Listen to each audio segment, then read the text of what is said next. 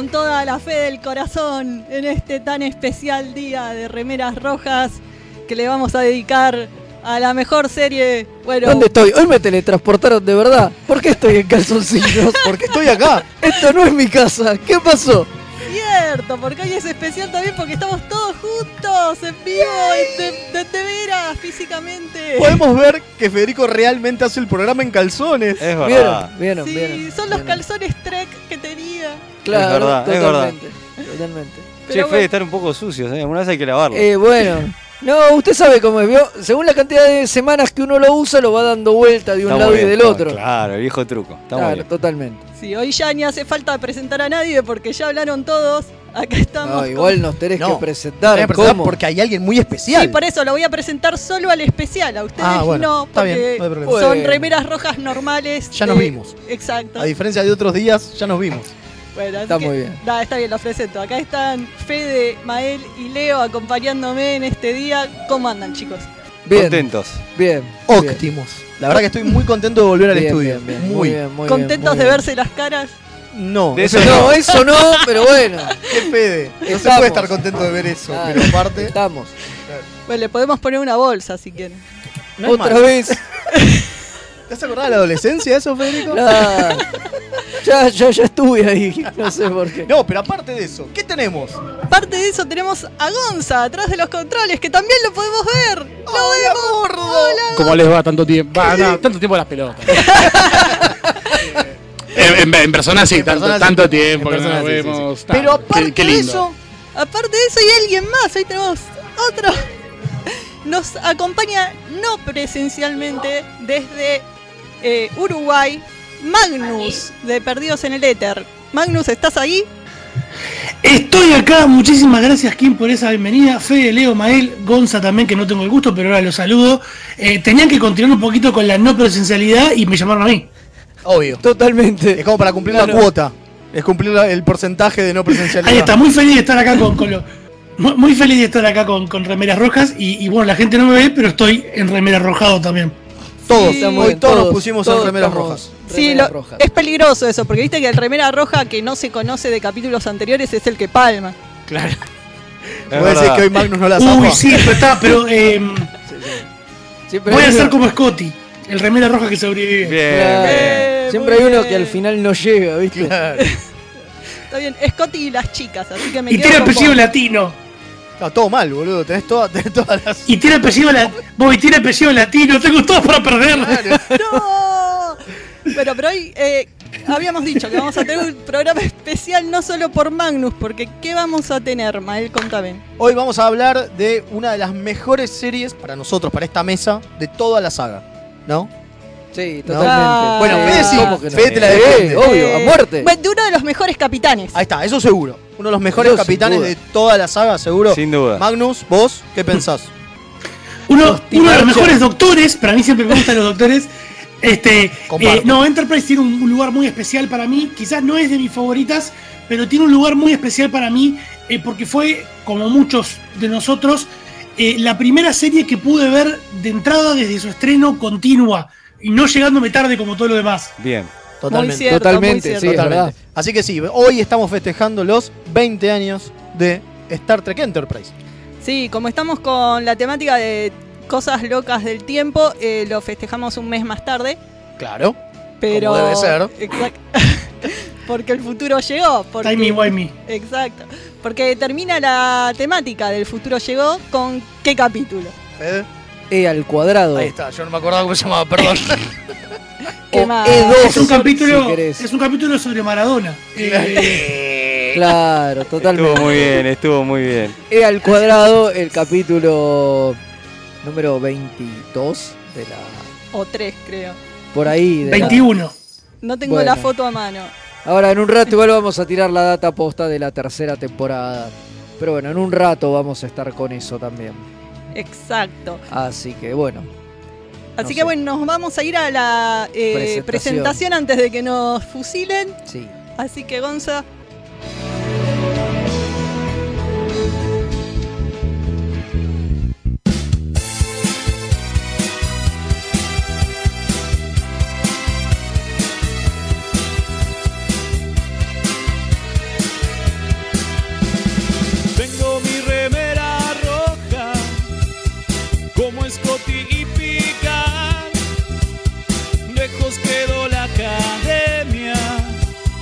voy camino a la Enterprise. Me decían mis amigos, vos vas a ser capitán, pero soy remera roja, seguro voy a escuchar. Remeras rojas, remeras rojas, con esa facha donde van. Voy con rumbo a nuevos mundos y un vulcano me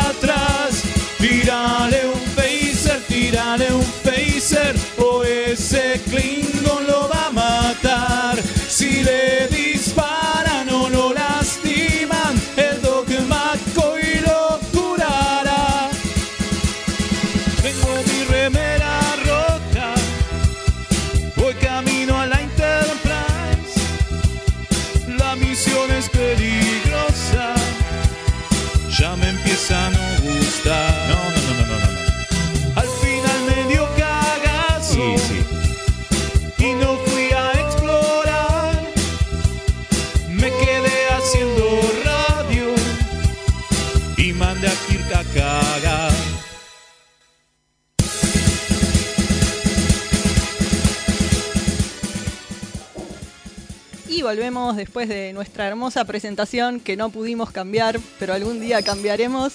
¿Vos decís que se viene un cambio? Y no sé, Mm. venimos venimos haciendo la magia hace rato, como la relación de Tepol y Trip. Claro. Exacto, es Claro, exactamente así. totalmente. Vaya Maggie. Vaya Maggie, totalmente. ¿Cómo nos la.? Bueno, después hablamos de eso. Después hablamos. Pero bueno, antes que nada les vamos a pasar eh, a abrir las comunicaciones para que nos manden mensajitos. Sí, recuerden que pueden mandar sus mensajes de WhatsApp al. eh, tanto de audio como de texto, como puteaditas, como insultos, como eh, congratulaciones porque volvimos al estudio. Si quieren pueden mandarnos plato también, no viene nada mal, Por supuesto. ¿no? Siempre. Comida de ¿eh? canje. Mensajes de canje. buena voluntad para que no muera el alférez latino. Exactamente, también puede ser. Lo pueden mandar al más 54 911 59 52 0234. Ahí está, más 54 911 59 52 0234. Y ya están llegando mensajes, ¿no? Eh, sí, me acaba. Uy, perdón, acá. Me acaba de llegar uno que dice: Buenas noches, remeras. Vuelven a la radiola. Radio hablando de Enterprise. Aguante Archer, el capitán más cabeza de la flota. Sí. Un abrazo interestelar del Almirante London. ¡Ojo! Almirante subió, era capitán la semana pasada. Ascendido. Ah, y bueno, ascendió. lo ascendieron, lo Muy ascendieron. Lo bien. Le mandaron al escritorio, pobre. Bien, bien, bien, bien. O Felicitaciones. ascendió estilo Mirror Universe. Eh, eh, Ah, puede ser. Puede ser. Faconazo. Puede Claro. Sí, sí, sí. Bueno, también manden mensajes comentando si les parece la mejor serie, si Archer les parece el mejor capitán, si Mayweather les parece el mejor alférez más recordado de toda la historia de qué Star mala que Trek. sos. Qué mala que sos. Pobre, Ma- pobre Mayweather. Pobre. Hasta los escritores se olvidaban que existían.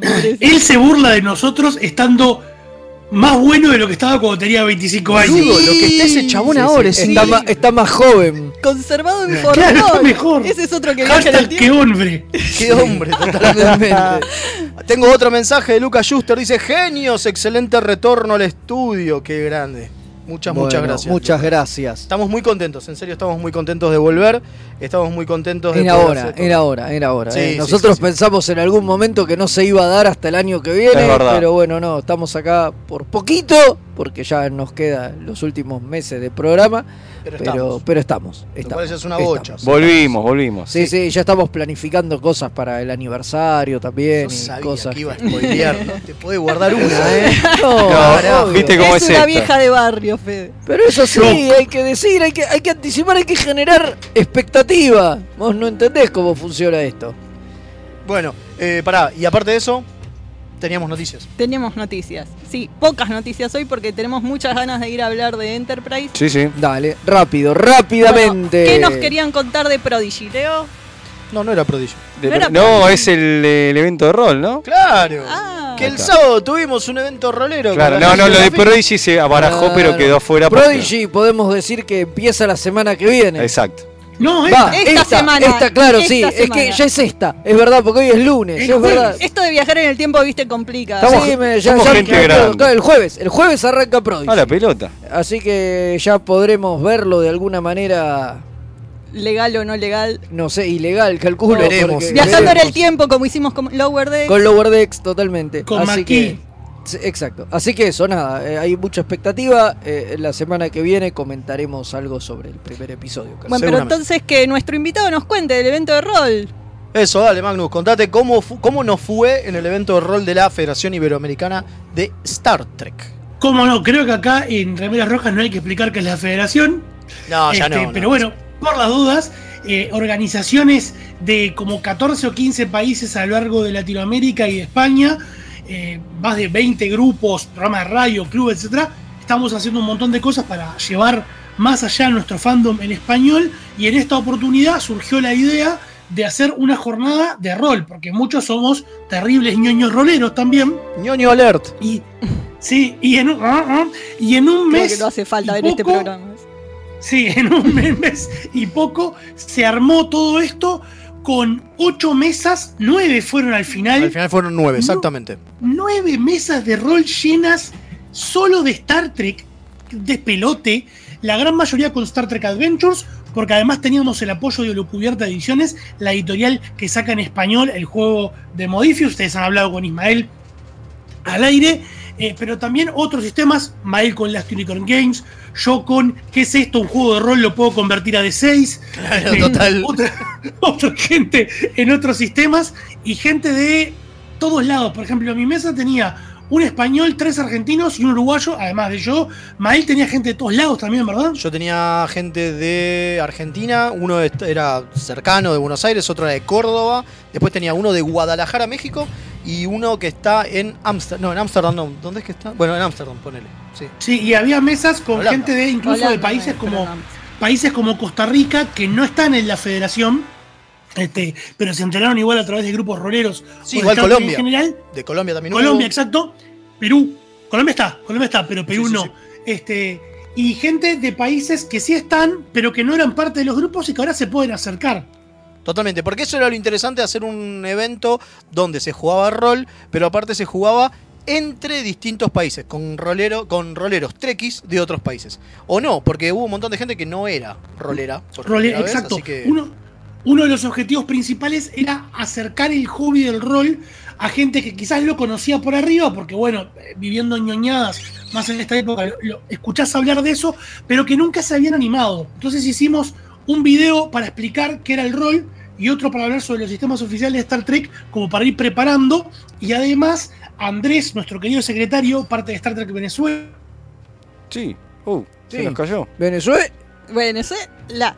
La. Sí, Andrés estuvo en, en vivo mostrando las mesas, iba saltando entre mesa y mesa, mostrando cómo jugaba la gente. Eh, fue recopado. Todos los videos estos los pueden ver en el canal de YouTube de la Federación Star Trek, que es Iberoamérica ST. Así que pueden entrar y ver los videos que eh, hicimos, que en el de qué, es, eh, qué son los juegos de rol estuvo Magnus, eh, y en el de la historia de los juegos de rol de Star Trek estuve yo junto a Ismael de Olo Cubierta.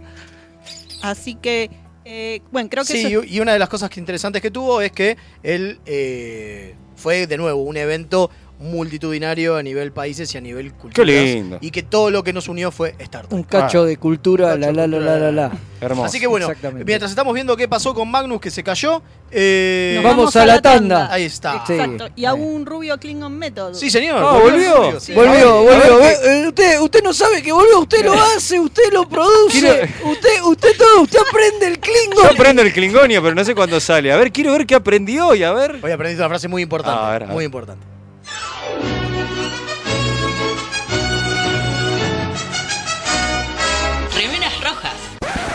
Es lo que hay.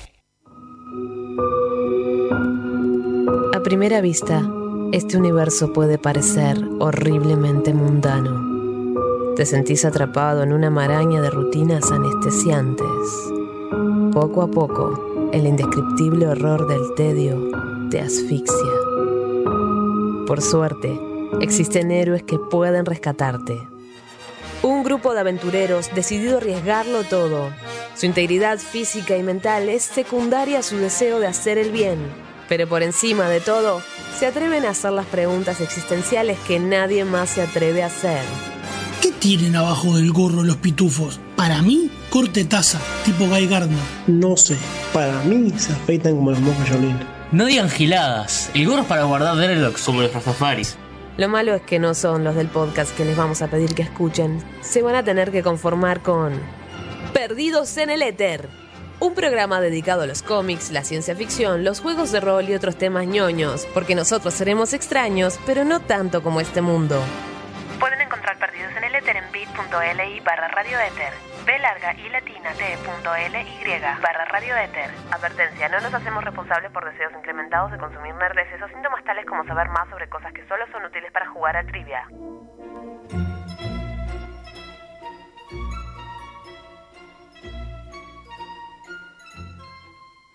Tururú, tururururu,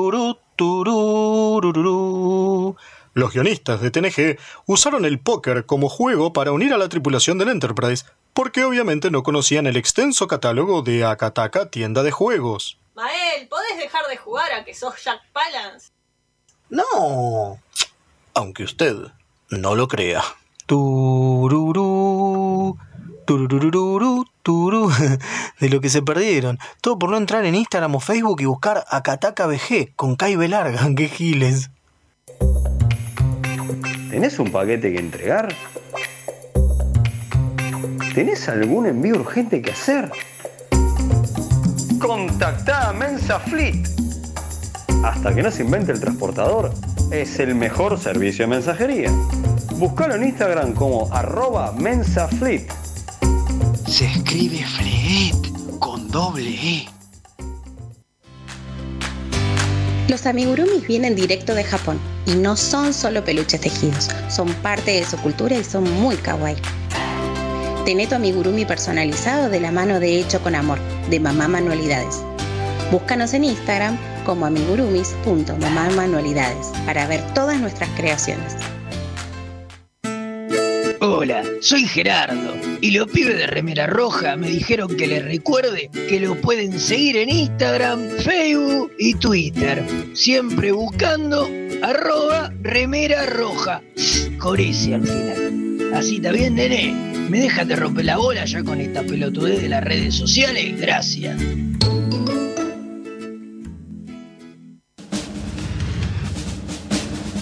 Bienvenidos al Rubio Klingon Method.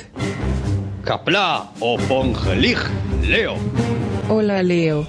¿Querés aprender algo nuevo hoy? Luke. Aprendamos entonces. Me agarré las bolas con la puerta. Dui da Gach. Me agarré las bolas con la puerta. Dui da Gach. Muy bien Leo. Aprender Klingon nunca fue tan fácil. Gracias al método Klingonio, cuando me manda una pelotudez, quedo como un guerrero.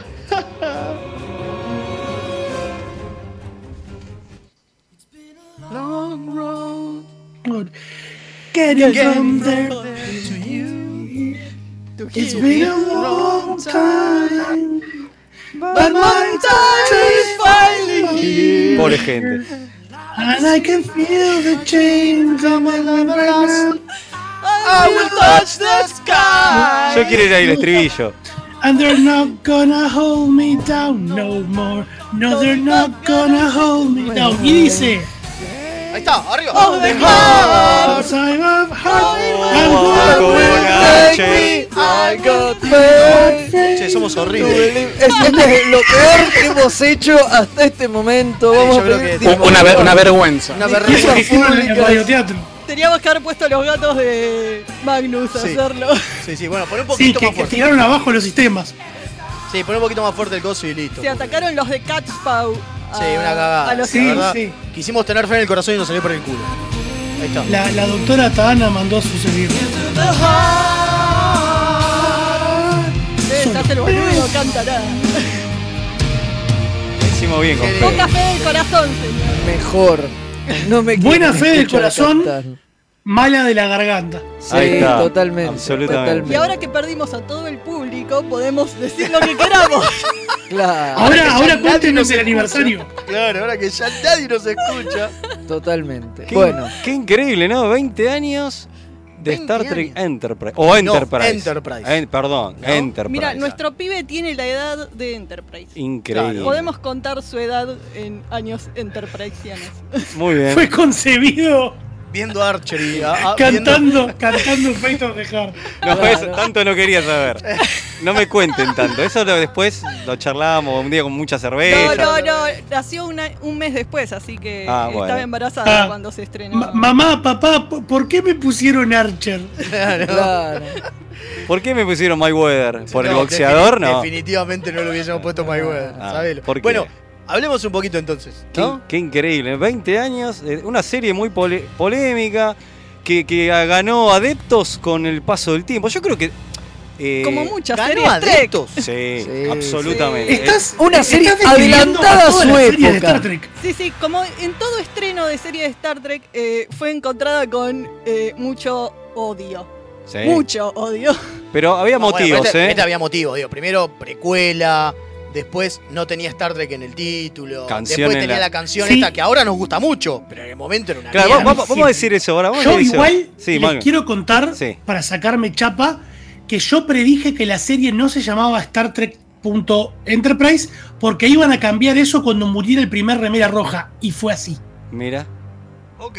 mira. Búsquenlo y va, búsquenlo y van a ver que en el episodio en el que muere el primer tripulante es que le cambian o después le cambian el nombre. Claro, claro, claro, claro. En la tercera no- temporada. Si no mueren remeras rojas, no es Star Trek. Claro. está Mirá vos. No está mal. Exacto, hasta el momento era algo con espacio. Increíble. Vamos a decir algo en el tema de la canción. Que acá vamos a poner más, creo que estamos todos de Bueno, es acuerdo. parte de lo mismo de haberle sacado el Star Trek a- al coso, digo, a- al título. Eh, apuntaban no me caí. Ay, a otro Público. a otro público. Querían eh, eh, conseguir otro público de UPN, que era la cadena que pasaba la serie, que no fuera solo el Trekkie. Dijeron, bueno, con los Trekkies no nos alcanza. Tratemos de disfrazarla. Exacto, tratemos de disfrazarla de otra cosa. Por eso también lo traen Scott Bakula, que ya tenía una Carrera. una carrera Claro. y, y un nombre. Claro, Diciendo- Solo Bácula traía gente. diciendo, bueno, esto va a ser otra cosa. De hecho, arranca muy poco relacionado a Star Trek. Si bien, a ver, tiene. Hay un Klingon en el primer capítulo. Sí. Hay un Bueno, Klingon, Eh, botija un arranca con todo lo de First Contact. Sí, y está muy vinculado a First Contact. Pero trataban igual de, de que sea un poco más genérica, igual- me parece. Igual yo A ver, gen- yo creo que todo tenía que ver con la parte de marketing, pero que también estaba enganchado con la serie que era. Era una serie que, al ser una precuela y mostrar los orígenes de la humanidad aventurándose más allá de determinado lugar, en camino a lo que luego sería la federación y lo demás, toda la estética iba a ser más eh, contemporánea. Los overoles, los Claro. monitores, los equipos, Claro. y eso incluía la música. Claro. No, lo que- Ahí me dio un pie para lo que quería decir el tema. Convengamos que, eh, que al principio lo odiamos el tema y después nos hicimos fan. Todos lo Lo odiamos el tema. al principio, pero después, después nos encantó. Aparte, Es que Aparte- todos conocíamos, todos conocíamos la versión además que había hecho para la película de Patch Adams eh, Rod Rod Stewart. Stewart. Sí, Claro. la- más allá de eso, más allá de eso. Si el que diga que no la está cantando en su mente en este momento es un mentiroso. No, pero digo, más. Sí, pero ahora, como dice Leo, al principio, más allá de que conocíamos la canción y demás, ¿cómo le vas a poner letra a un opening de Star Trek? ¿Quién Sí, sos? ¿y cómo vas a hacer algo pop? Gene Roddenberry. Claro, ¿quién sos? ¿Jim Roddenberry que quiere cobrar regalías, Claro. maestro? Claro, pero estábamos acostumbrados a la fanfarra. Y una canción que ya existía. además. Aparte, una canción ya existía, claro, eso es otra cosa. Claro, además Claro. es como Sí, que sí. parte de la estética Trek era esto de la fanfarra clasicona de Jerry Goldsmith y es Sí. como fue muy choqueante el cambio, era saltaron todos los esto no es Star Trek. Sí, saltaron obviamente. todos Bueno, yo, Bueno, bueno, yo era uno de esos. Pero eso fue una decisión tomada, tomada sobre la marcha. ¿eh? Originalmente la, la- la que se compuso para hacer el tema de apertura era justamente el tema que se conoce como el tema de Archer, que es con Que el, es el cierre, cierre. que es con el que empezamos el programa hoy. que es con el que empezamos el, programa hoy. Esa es la fanfarria que, que ex- exactamente ese mismo. Eh, ese es el tema que compusieron como opening y después le dijeron, che negro, no, no va, va esta canción. ¿Cómo que va una canción? Sí, sí, esta vuelta va una canción. También Pasaron sale, digo, rompe la estética de la nave andando Recorriendo por el, recorriendo el espacio, que era la típica de todas las series también, digo, Bueno, rompe con esa estética no. también. Nine, ¿no? Bueno, tenés un runabout que da vuelta. Bueno, tenés el runabout que da vuelta y, la va, y vas dando vuelta alrededor de la base, es lo mismo, digo, el Pero- concepto pero es que igual. todos esos cambios, incluyendo la presentación, van en servicio del núcleo de la serie. Por más eh, anglo y, estadounidense céntrico que sea la presentación, es hermosa ver toda esa progresión Totalmente. desde Sí, todo sí. lo que conocemos realmente hasta un par de naves de ciencia ficción este, futuro cercano y el Fénix Sí. de, Jeffrey Cochrane con First Contact tan este, fresco en la memoria y obviamente la NX01. Yo creo Entonces, que- todo iba en el servicio de eso. Yo creo que nada de los cambios era gratuito. No, a ver, eso es cierto. Eso es cierto. Pero también es cierto que tanto Berman como Braga, los dos creadores de la serie, una de las cosas que dijeron es que estaban quemados, ya no podían más. Habían terminado Voyager y no les daba más el bocho para pensar en el futuro. Claro. Ca- Por eso, por eh, eso sobresaturados de Star Trek. Porque- ¿qué por pedía la lo- cadena? La, La cadena, cadena- pedía, dame más futuro, dame otra serie que siga la, la- la franquicia como viene hasta ahora. Y dijeron, no podemos más, no, no nos da la cabeza. De hecho, su idea original era que toda la primera temporada transcurriera en la Tierra. Y que recién la segunda saliera la cosa. Saliera la nave, era mientras la nave se estaba construyendo, era, idea, ¿eh? era todo en la Tierra. Pero Y le- y muy le poco dijeron, Trek. No, no, no, de- demasiado transgresor, le dijo la cadena. Eso ¿Sabes no parece hubiera- Star ¿sabes Trek. cómo hubieran puteado? Yo igual digo que hoy día estamos prontos para alguna serie que se base en un planeta. Hoy día, ¿no? Porque ya tenemos todo sabor de Trek para elegir. Sí, pero hoy día, en ese momento, No, acordate que aparte. Y, igual se hicieron, de hicieron muchos capítulos en las siguientes temporadas donde estaban en la Tierra y pasaban cosas Sí, en la Tierra. claro, Entonces, sí, sí. un poco de. que creo que es lo que hubieran querido hacer si hubieran hecho esa primera Sí. temporada. Mostrar. eh, cómo está desestabilizada la Tierra con todos estos cambios, cómo les es difícil adaptarse a esta cosa de los aliens, el resentimiento hacia los vulcanos, hubieran tratado esas Bueno, cosas. igual una de las cosas que dijo, que yo estuve viendo unas, unas cuantas Sí. entrevistas a, a, a Brandon Braga, y una de las cosas que dijo es que de primera tampoco se querían, y principalmente era el gran problema que tenía Rick Berman, que Braga todo el tiempo lo estaba pinchando como para que se corra, que Berman se creía como el eh, albaceas de la visión de Shin. Claro. ¿no? Claro, obvio. Y no quería, que está bien, es cierto, era, fue más o menos supuesto. Ahora ¿no? tiene una, una iglesia de bermanitos existe hoy día. Claro, al Claro. mismo tiempo, claro. No, es cierto, es lo que decimos siempre. Digo, el Star Trek que les gusta a la mayoría no es el Star Trek de, de Roddenberry, es el Star Trek de Berman. Claro. Con todo lo malo que tiene eso. No, comillas, comillas. O sea, Berman Comillas, como... comillas. Claro, Berman como por ahí un almirante que dirige desde lejos, pero lo que nos gusta es gracias a los grandes escritores. Ah, perfecto. Pero lo que voy es, este tipo tenía, y es lo que Braga decía, tenemos que romper esto, la cuestión de esa cuestión de custodio de la visión de Jin. Y ahí eh, Berman lo dice en un, en un documental, hace relativamente poco, obviamente, porque ahora ya le chupó un huevo. eh, dijo que una de las cosas que le- le faltó es bolas para poder romper la visión de Jin y decir, bueno, listo, pero esto es otra cosa distinta. Si vamos a hacer otra cosa distinta, la hacemos en serio. Claro. Y una de las cosas que Braga le hinchaba mucho era un. Mostremos que todavía no se acabaron las guerras, que todavía no se acabó la pobreza, que todavía no se, acabará, no se acabó. eh, Digo, que la humanidad no evolucionó. Que evolucione mientras están saliendo al espacio. Y Berman decía, no, no, no, no, no. Porque Jin, porque Jin, Jin, Y ¿qué Jin se había muerto hace 20 años, Claro, papá. pero hubiera tenido mucho más sentido, porque la verdad que si uno piensa que desde Sefran Cochrane... Diez. ¿Qué? Claro, 10 años, Vale, exacto. que desde eh, el momento de Sefran Cochrane, donde está todo hecho pelota por la posguerra, ¿no? Va, asum en realidad vemos poco de lo que es esa era. Podemos asumir que por ahí ellos están en la zona más marginal y por ahí no está tan destruido todo el resto del planeta. Pero bueno, está todo muy de quilombo y que avancen tanto en tan poco tiempo es un poco sci-fi. Porque Sí. es solo Sí. el hecho de que aparezcan los vulcanos es como poco para Yo tanto lo que, lo que quería agregar a esto de la precuela, que me parece que yo creo que la película de Star Wars, hacer episodio 1, 2 y 3, ya sientan, viste como es Hollywood, siempre hay modas que pegan y empiezan, a- todo se empieza como un virus a irradiar y va todo. Yo creo que el haber salido las precuelas de, de Star Wars eh, inundó Hollywood de, de esas ideas y eso de alguna manera llegó a Trek. Para mí es así. Como ahora está de moda hacer continuaciones directas de las películas 1 que te, Sí. que te obvian todo, yo creo que esto de alguna manera llegó y dijeron, ahora la aposta es hacer una Sí, precuela. igual esto era muy, No, muy sé. precuela, digo, Claro. porque eran 150 años, años Antes. Sí, lo hicieron- Y con ningún personaje Claro, lo hicieron lo Este- suficientemente lejos y lo suficientemente despegado para tener libertad, que es lo que no le pasa a Discovery, que no tiene la misma libertad, que por eso se tuvieron que ir al futuro ahora, al super futuro, porque tenía Me gustó. El super futuro. El super futuro, sí, porque mucho, mucho más allá, porque claro, tenían muy poco lugar para moverse los de Discovery. Son 10 años. No es nada. menos, Nada. menos Claro. porque ya pasaron, Ya dos, pasaron dos, estaban a- claro. a 7 creo de Claro. Kirk.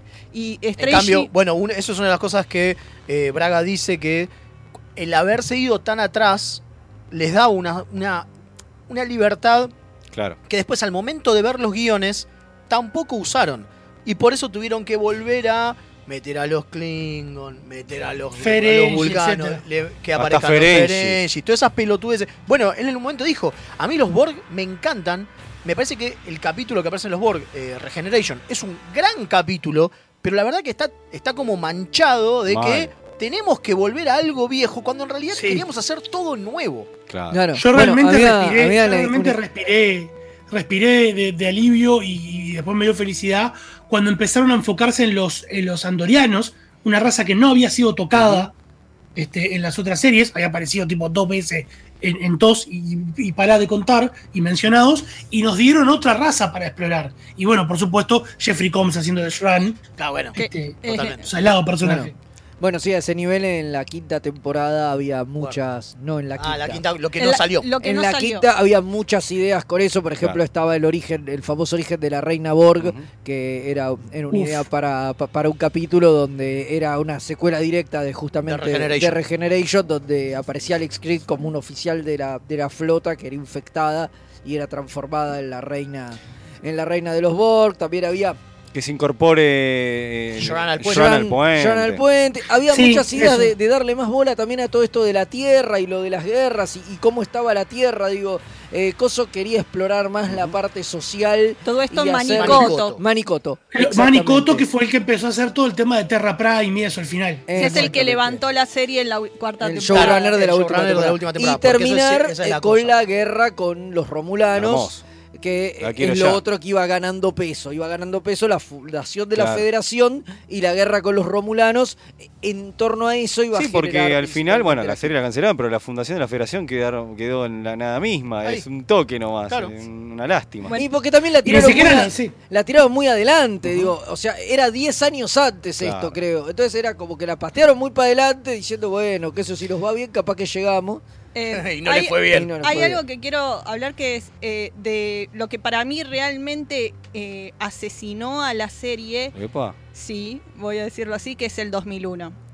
Sí, que es totalmente. Lo, la- es más, no solamente lo decís vos, lo dice el mismo Claro, Bácula. la, la era Sí, sí. post 11 de septiembre mató a la serie, la hizo irse en una dirección que no debía haber ido nunca, eh, Claro. arruinó personajes y líneas de historias, trajo líneas de historias espantosas que nunca hubiéramos visto en Star Trek. Hay momentos que son tan anti-Trek que no se pueden creer, pero digo, realmente. ¿eh? Sí, a ver, hoy venía pensando en esto y digo, si uno lo piensa, DS9 es la serie que tendría que haber salido en ese momento, porque lo que tiene Trek es que es subversivo, ¿no?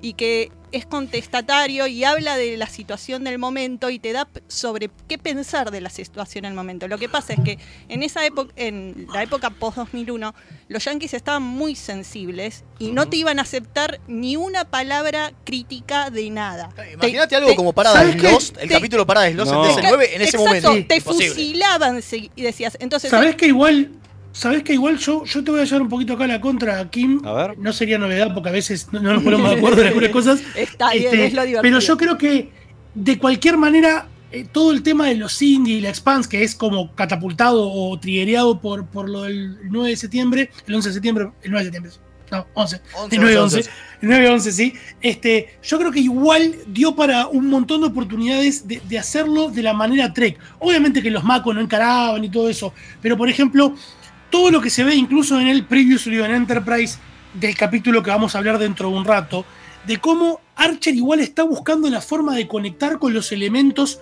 de los indie que no están tan de acuerdo con esta guerra. Y yo creo que se mantienen un montón de cosas muy trek ahí que, que en otras series capaz que, que no están presentes. Sí, pero, Pero se sí, comen bueno. mucho los mocos porque hay muchos momentos donde hay decisiones de Archer totalmente espantosas y que sí. la serie las perdona, ¿entendés? O sea, porque en vez de haber sido un In the Pale Moonlight, donde vos terminás el capítulo diciendo la puta madre, me quiero matar. Y, y No, no, no, y Cisco Tremendo. brindándote con el vaso.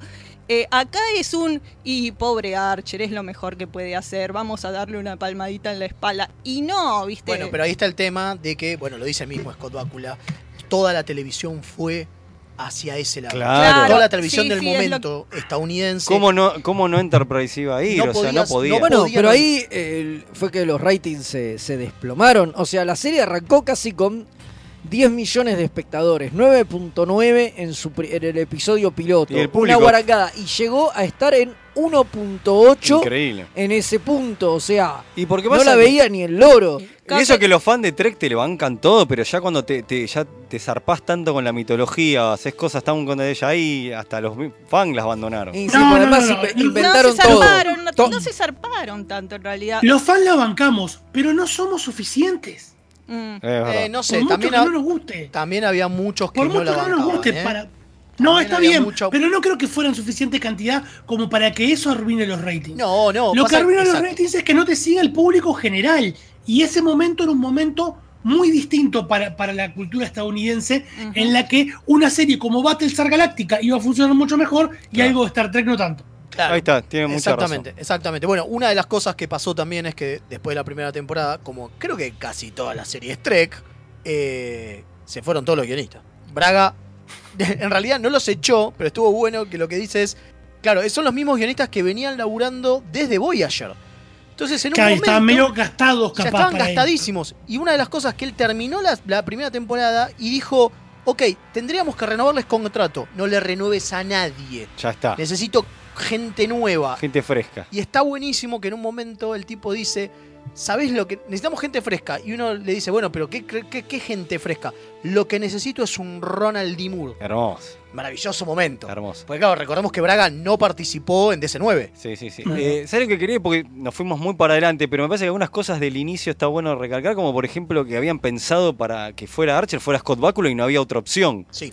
Y an- antes de decirle. Sí, es re loco eso, porque dice, no habíamos hablado con él, no habíamos tenido una entrevista. En todas las lecturas de guion las dir- eh, leía el director y estábamos a tres días de arrancar y, y no sabíamos si lo íbamos a tener a Bácula, pero no teníamos una, sección, una segunda Una opción. opción. porque lo queríamos a él o a él. Increíble, ¿no? Es más, el personaje se llamaba Scott Bakula también. Claro. Sí, absolutamente. Bueno, lo, lo del nombre del personaje estuvo interesante porque dice, al principio se iba a llamar Jeffrey Archer, Mira. pero eh, televidentes británicos le señalaron que había un político que estuvo metido en escándalos y lo mandaron a la cárcel británico No. llamado Jeffrey Archer. Entonces dijeron, bueno, no, no vamos a ponerle ese nombre. Y después fueron por Jackson Archer, pero No. resulta que existía en Estados Unidos solo un Jackson Archer y dice que por cuestiones legales no podían, como hay solo una persona que se llama así, No no, podías con su usar, nombre. no podés usar su nombre. Increíble. Entonces usaron Jonathan porque Me Jonathan. Sarcher sabía 20. Me encanta, me encanta. Y hablemos de la- una de las grandes polémicas de que es con el personaje de Tipol. Que vos, Ah. ¿Quién tiene algún algo para decir? A ver. Y el- la Barbie vulcana, ¿no? No, lo peor, lo peor que leí hoy eh, fue eh, Braga. dice. Braga confirmándome, o sea, porque uno siempre dice sí, es como eligieron la Barbie, como hicieron la Barbie Borg, ahora hacen la Barbie vulcana. Bueno, él lo que dice es que querían una Babe vulcana como Savik. Y yo me quedé pensando, Imagino. ¿qué Savik vieron estas personas? Claro. A Primero. Y después, Sí, pero Sí, Cristian pero- en la película no es Babe. no está, se- o sea, esta gente sexualiza cualquier cosa, claramente. Sí, claro. Ven un personaje femenino y está Y- sexualizado y- y lo loco que por la- ser femenino. claro, luego las primeras ideas era que fuera un personaje que vulcano de tos, no, no femenino. Iban a traer un personaje de tos que al final quedó en la nada y terminó transformándose en esto, ¿no? Y al No, principio pero no querían poner a Topau originalmente Ah, también. no, Tepol se iba a llamar Tepau, pero no, escuchen esto, no terminó llamándose Tepau porque no le querían pagar a Sturgeon las regalías por el Maldito. usar el Exacto, iba a nombre. ser el personaje, de la misma Claro. forma Esto, que perdón, este, decir eso- McNeil no es el personaje de First Duty y es Paris, que es el mismo con otro nombre. Claro. Exacto, Eh, no le- Me parece que esto es un hashtag Berman Style. Claro, ¿no? o sea, Tepou la, la Que aprendió de, de Jim Roddenberry, Jim obviamente. Por por supuesto. Esa es la visión de Jin. Claro. bueno, a Tepau La la visión terminan. de Jin es del cuello para abajo. Claro. Mina. A Tepau la terminan usando, pero no es lo mismo usarla un par de capítulos que, Que sea todos los claro, capítulos. Entonces, Pero, pero sí, yo creo que la serie tiene, tiene los momentos del sobarse con gel en el coso de Por contaminación. favor. ay, por Dios. Dan vergüenza. Ay, Sí, sí, sí. Seamos- la verdad que sí. Bueno, eh. Sobre eso, Connor Trainer, que es eh, Trip, obviamente, Sí. cuenta de la primera vez que le embadurna el cuerpo a Jolene Blalock. Ay, y una de las cosas que dice es: Yo entiendo que para ustedes puede ser muy sexy, pero la verdad Pero para laburar no. es que yo lo estaba haciendo y había 45 tipos mirando alrededor, 45 tipos moviendo luces, Bueno. marcándome a dónde estaba la cámara y demás. Y yo, la verdad que de sexy nada, es, fue uno de los No, peores momentos claro, de mi es vida, decía el Sí, chabón. obvio, sí, Se la baja pero- mal. Yo pero eso les pasa, igual eso, eso le- lo, le- lo les pasa bien a que todos. laburó Jolene Blalock cuando le dieron buen material para esa. Es no verdad. era Igual muy que de. Ryan como Seven of Nine. Sí, pero ah, yo creo que Tepol tiene menos momentos para lucirse que siete. Posiblemente. Porque le dan arcos muy feos. Encima, toda esta cosa que le ponen de vamos a tratar de hacerla más emocional con algún gimmick que inventamos porque hay una droga o que, bueno, quedó afectada mentalmente. Entonces, vamos a hacerla más emocional para poder hacer que se encame con Trip. Es espantoso. Digo, a, a Spock lo Sí. podrían haber hecho tener una relación romántica sin hacer todo ese ridículo. Digo, pero miren. Es que escribir miren lo que vulcanos hicieron es muy difícil. siete te- Y pero podés Miren lo que hicieron. Pero pará, miren lo que hicieron con Tim Russ en siete temporadas de Voyager. Salvo un episodio del Ponfar donde la está pasando más, el resto del tiempo le escribieron excelentes guiones para un vulcano. eh, pero como no es mina y no lo podés poner en calzones a sobarlo. Ah, pues no tiene tetas, maestro. Claro. Claro, eh, no, o sea, No, y, y- y además estaba medio al óleo Tim Russ, digo. Claro, bueno, una de las cosas que también decía. tuvo Está bien, no, eh, Voyager no usó bien a los personajes, No, eso no, es otro tema. no, y también una de las cosas que decían es que en realidad eh, Archer, Paul y Trip son la nueva trifelca de Kirk, Bones y Claro. y McCoy. Spock. Y Spock. Claro, pero no se querían entiende. garchar.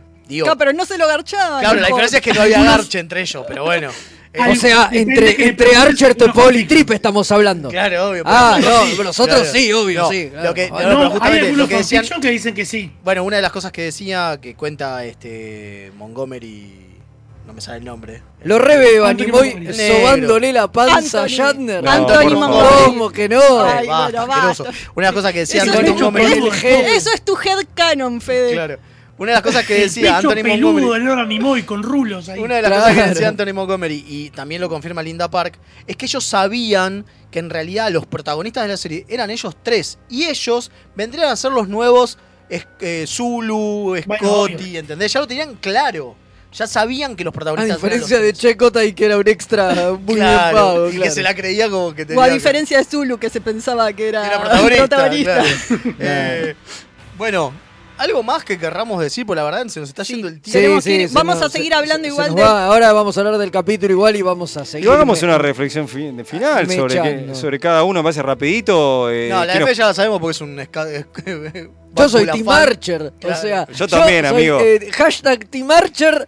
Eh, obviamente, eh, banco, ba- banco todo. Soy Team Tipol también, Team Trip, todos. No me importa nada. Hasta Team Travis Mayweather. Ah. Bueno, carajo. Ya Sí, se puso Ah, la remera. Team Malcolm, Team Malcolm Reed. Malcolm Reed a full, sí. Qué bueno. Bueno, ahora La vamos Reed a hablar Ahora vamos a hablar- La la Alert. Reed Alert. Sí, sí, sí.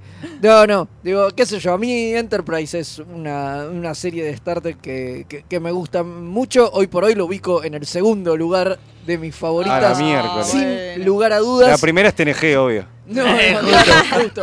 Eh, digo, hoy sin lugar a dudas la, la ubico en el, en el segundo puesto. Es una serie que me gusta mucho, con una tercera temporada que hace un poco de agua, pero que se la perdona porque es así. Voy yo, voy George. Eh, una serie que la, des- la- la descubrí porque yo no la vi como ustedes en su momento cuando estaba saliendo, se me escapó, ahora enganché un capítulo en la tele, estaba un poco alejado, la descubrí en Netflix como le pasó mucho tiempo a mucha gente. Y la verdad que sí, que como dice Fede, acá estoy Teen Archer, pero no- eh, que esté Cod Bácula la serie, arrasa con topadora, con todo. te- no podés no hacerte fan de Enterprise y no, no podés quererla a pesar de los momentos que tan anti-3 que te, dol- te, duele el corazón. Hay momentos en la tercera temporada que te duele el corazón, pero igual es una serie que creo que, que esto del streaming, haber estado en Netflix, ganó muchos adeptos y se ganó un lugar en nuestro corazón, a pesar de que fue una serie muy criticada, muy rara, que volvió a tener la maldición Trek de, de ser cancelada. Pero hoy por hoy la mayoría la recuerda con mucho cariño. Sí, yo eh, de vuelta, como dije, la primera serie que pude ver desde el principio, porque obviamente todos no, porque somos todos mucho más chicos. TNG llegó cuando ya estaba empezada hace rato en Estados Unidos y no la podíamos ver seguido. Ustedes en Argentina, capaz que para Nine y Voyager con uniseries tuvieron como cierta más continuidad o cercanía, eh, eh, pero a, a mí me llegó un cachito más tarde todo eso. Pero Enterprise fue, se estrena en Estados Unidos hoy y el mismo día o al otro día la estoy viendo en el cable en AXN. Me acuerdo patente en el cuarto de mi casa anterior, este, sentado ahí eh, con mi esposa, que le gusta Star Trek, aunque no es tan treki, para ver eso y fue un momento mágico y seguirla después paso a paso. Y la serie en particular, tengo además la ventaja de haberla visto relativamente hace poco de nuevo en mi revisión de todo Star Trek y la primera del profesor Dinosaurio, la terminamos de ver Enterprise poco tiempo antes de que arrancara Discovery como serie nueva, que ese fue otro hito, la primera serie que íbamos a ver los dos juntos, este, desde entrada. Entonces pude volver a ver Enterprise y pude ver todo lo que funciona, y hay un montón de cosas que están mal, obviamente, pero es una serie que funciona y que te queda la lástima de lo que podría haber sido si la hubiesen seguido por lo menos una temporada más, ver alguna cosita más o que fuera más pausado el nacimiento de la federación, pero es una serie que sí, que la tengo con mucho cariño también. Muy cierto, muy cierto. Sí, yo, bueno, lo que amo primero y sobre todo es Trip, porque eh, Trip es lo mejor de la serie y vengan y cámbienme, change my mind. Te querés ir a tomar unos tragos con Trip.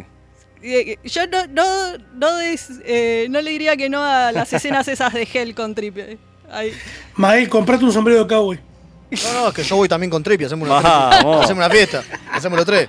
Pero, no, y como dicen, eh, Scott Bakula tiene carisma para arrastrar toda la serie él solo al hombro y de acá a la China. Es un amor el tipo y es la gloria verlo como capitán, aún con todas las cosas que uno puede criticarle a lo que le hicieron hacer los escritores. Claro, bueno, ahí yo me olvidé de dar un datazo que también estuve le- leyendo y, y viendo. Importante eso, Muy ¿eh? importante, que es que para todo el equipo, Scott Bakula era el capitán no solamente cuando se prendía la cámara, sino cuando estaba la cámara apagada.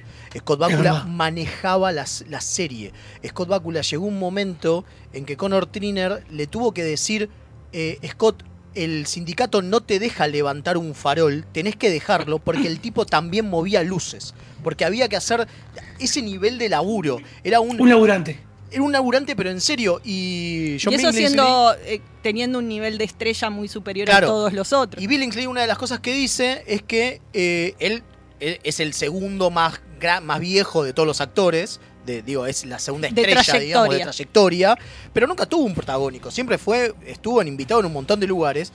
Y nunca vio a una estrella del nivel de Scott Bakula, que es como dice Fede, que tiene una, un camino recorrido de puta madre, ser tan, eh, no solamente humilde al momento de laburar, sino ponerse al hombro hasta, che, hay que tirar el cable porque sale en escena. Yo lo muevo, yo lo muevo, no hay problema. El chon lo movía y no pasaba nada.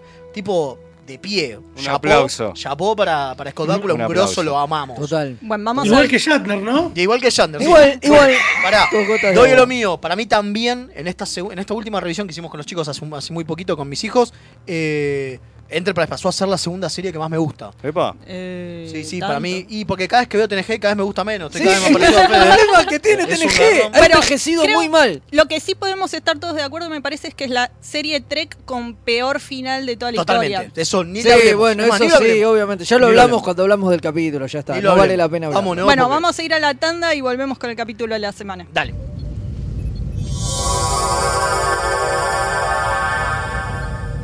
Remeras rojas. Los que sobrevivan vuelven después de la tanda. La orquídea negra de Madame Touleau. Un viaje radial al vértice de la circunferencia de la mente y los sentidos. Lunes, 22 horas por www.mixtaperadio.com.ar Si estás buscando un programa de economía que no te bajonee, Perdí mi ribotril. que no te diga qué va a pasar con el dólar, ¿Y cómo me hago millonario? ni cuánto va a subir el precio del tomate, ¿O la lechuga? ¡Tu búsqueda terminó! Dos tipos de cambios son Pablo Mira y Gerardo Rovner. Ellos están todos los jueves de 20 a 21 por mixtaperadio.com.ar. La mejor música alternativa y la movida de las bandas emergentes están en El Alternador. Conducen Pablo Sándor y Tomás Marcos. Escuchalo en vivo los jueves de 20 a 22 horas por mixtaperadio.com.ar. Toda la oscuridad de la noche al mediodía de Mixtape Radio. Midnight Mass. Porque en algún lugar del mundo es medianoche.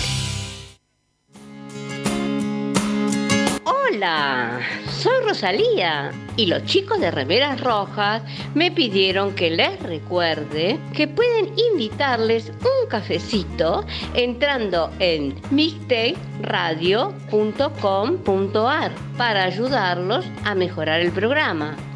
Si quieren que les inviten un cafecito, ¿no es mejor que sea uno en Che Sandrine?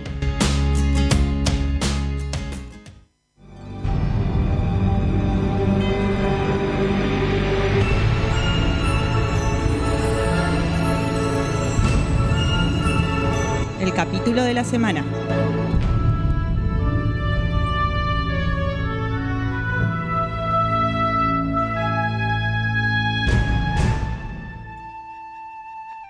Y acá estamos de vuelta con el capítulo de la semana, pero antes Mael nos tiene mensajes. Sí, tengo bocha de mensajes porque la gente tiene mucha fe en el corazón.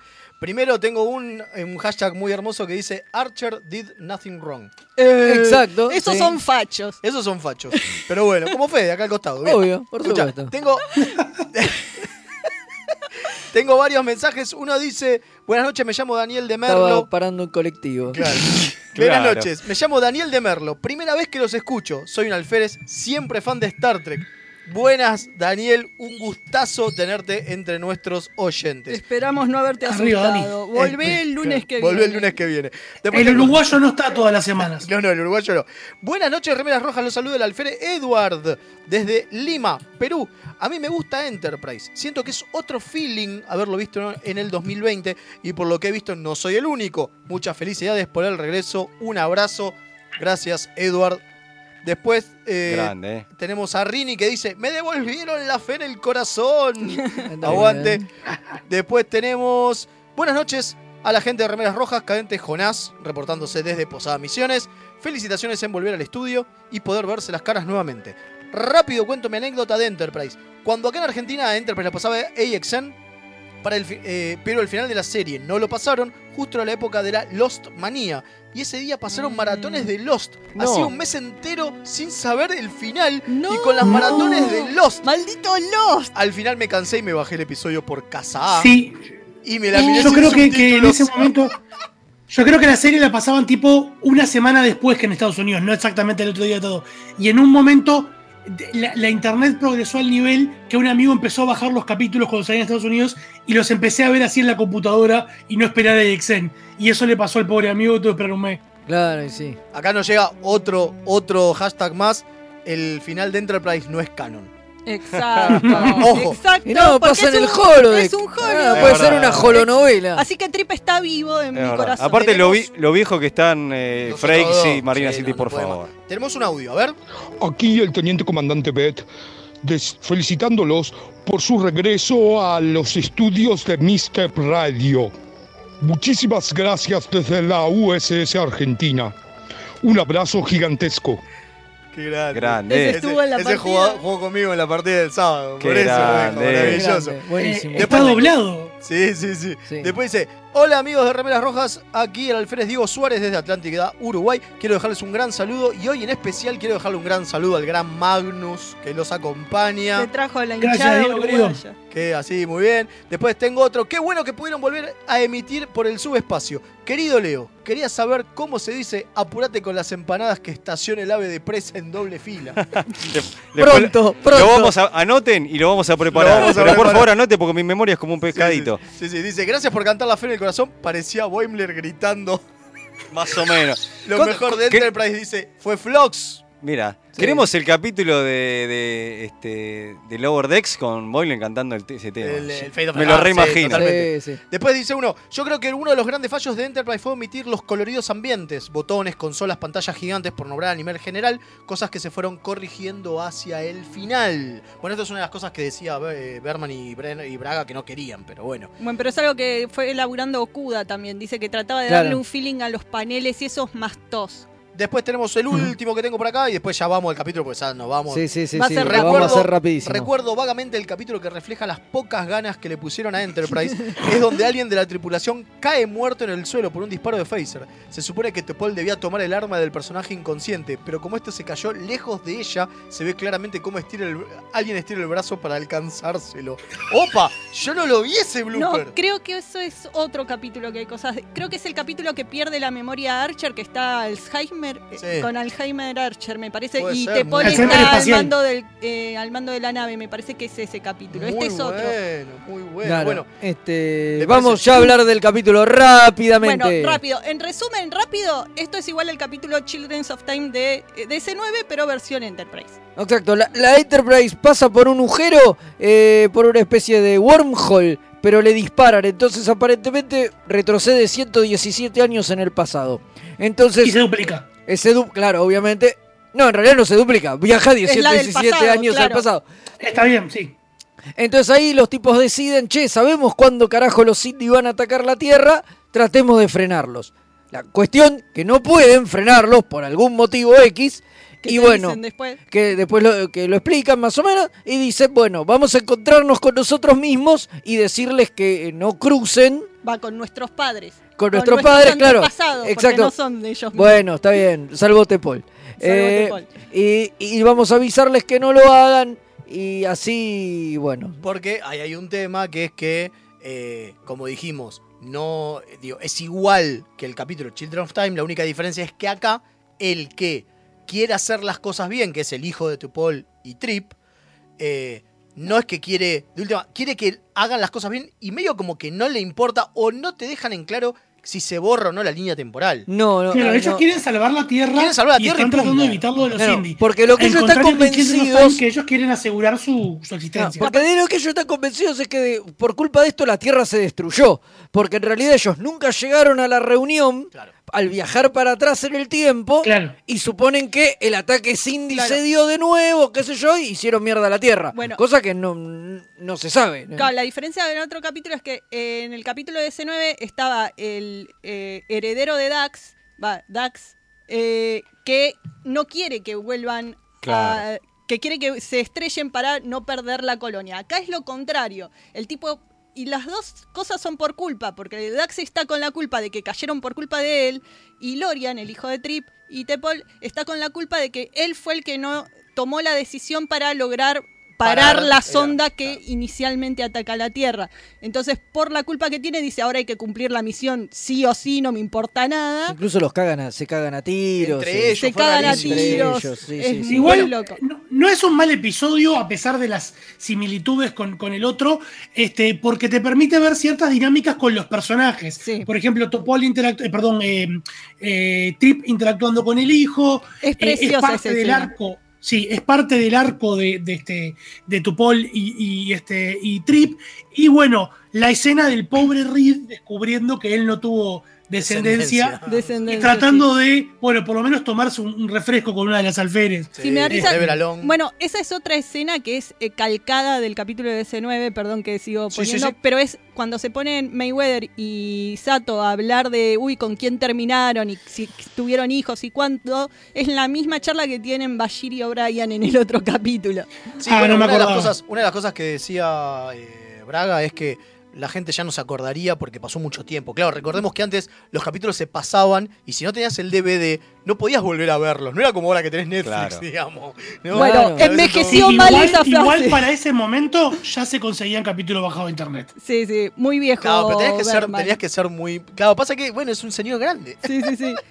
Bueno, Eh, igual, a ver, Fede, el capítulo, ¿bien o no? A mí me gustó, a mí, a mí es uno de los capítulos de Enterprise, no voy a decir que más me gusta, porque está eh, reviéndolo tiene varios baches, pero, pero es un lindo capítulo. De- dentro de la bosta que es la tercera temporada, sin dudas es de los, es de Es de los, los es de los que más me gusta. Sí, sí, sí. Digo, Yo igual, esas eh. cosas con viajes en el tiempo, que los tipos se encuentren bien, etcétera, siempre son divertidas y están sí, buenas. para mí también. Sí, aún con todo el choreo está bueno porque como decía Magnus, ves ciertas situaciones de personajes, de construcciones, de relaciones que estaba interesante y la escena que estaba diciendo de Trip con el hijo eh, te hace llorar, es precioso. No, aparte cuando el tipo le dice, puedes hablar con tu viejo. La Sí, puta no. madre. Y además, y, además En, en la fórmula del coso, del, de, de- de- de- de- de- de la temporada, ¿no? Que eh, sobre el final, sobre todo, se precipita mucho y están los capítulos muy interconectados, mete como un aire, ¿no? Sí, Es totalmente. verdad. Es como un, Respira. un respiro antes de que se vaya toda la mierda y que venía bastante jodido, porque la excusa es, bueno, tenemos que cruzar y tener la reunión. Y ya está. Que así termina Y el capítulo anterior. Y, en el- y la reunión recién se va a dar en el próximo. Claro. Sí. claro. Este mete Sí. como un descanso. Y al mismo tiempo continúa ese plot ah, sin tener que machacarlo y, y, este, y apurarlo. eh, y continúa ese elemento que yo le dije que a mí me gusta del arco Cindy, que es que Archer está buscando la forma de conectar con el otro, con el alien, con los Cindy en este caso, Claro, para ya se dio encontrar el cuenta que punto no puede. común. Claro, pues ya se dio cuenta que no puede machacarlos. Ah, y otra cosa que me gustó de, de esta, de este momento de Enterprise es lo hecho pelota que está todo, que es algo que siempre le faltó a Voyager. ¿Vieron Voyager? Que la nave siempre estaba de 10 lujo. puntos. A todo color. Estaba de lujo. Final. Hell debería haber sido todo. Exacto, acá la Enterprise está hecha pelota, están todos sucios, está todo. Sí, hay sí. mamparas cayendo. Cables eh, por todos lados sacando Sí, chispas. hace como Cuando ocho meses que no cenás tocan más, la en tierra. tu cuarto. Así, ¿Dónde querés que así tendría En que haber sido Voyager. eh, En, Totalmente. esa, en ese detalle. Bueno, Leo. Pulgar para arriba. Pulgar para arriba. Magnus, pulgar para arriba. Pulgar para arriba. Perfecto. Pulgar Sí. para arriba, sí, sí, aún con todo el choreo. Bueno, vamos a ir a un dato de la semana y volvemos para despedirnos. Exacto.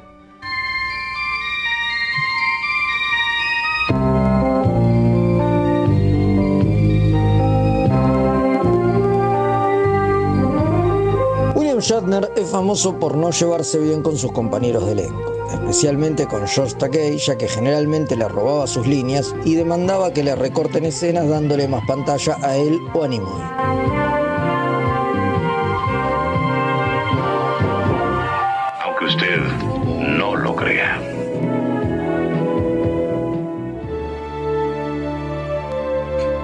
Qué tremendo este Will, ¿eh? Siempre haciendo quilombo. Sí, todo lo contrario a Bácula, como veníamos diciendo. Exacto, Sí, sí, es sí, el Es el Este, antivacuna. este dato lo, lo hace quedar tan bien, ¿viste? Ahora que está de moda.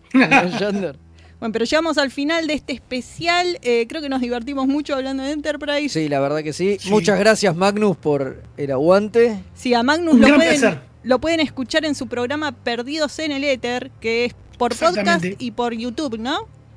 Sí, estamos en podcast y en YouTube ahí. Y bueno, y compartimos integrante con Mael. Yo soy de los dos, sí, sí, soy. Está. Me voy y vengo. Se transporta en el universo. Es el Worf o jefe O'Brien de los dos programas. Soy el jefe Claro. Brian porque soy más gordo. Escucha, eh, tengo más papada. Tengo un último, un último mensaje que si no después me pegan. Dice, Dale. tarde y todo, un abrazo enorme para todos, menos aquellos faltos de fe, de fe en el corazón. Muy Sí. bien. De parte de nuestro comandante Páez. Está muy bien, Sí, está sí, muy sí. bien. Bravo. Llegó tarde. Hoy. Me- media falta le ponemos al, No, al estaba, pero yo me. Páez. Ah, entonces no. Ah, bueno, no Ah. importa. Igual por tu culpa ahora tiene media falta. Vos sos el, preceptor Ortiva.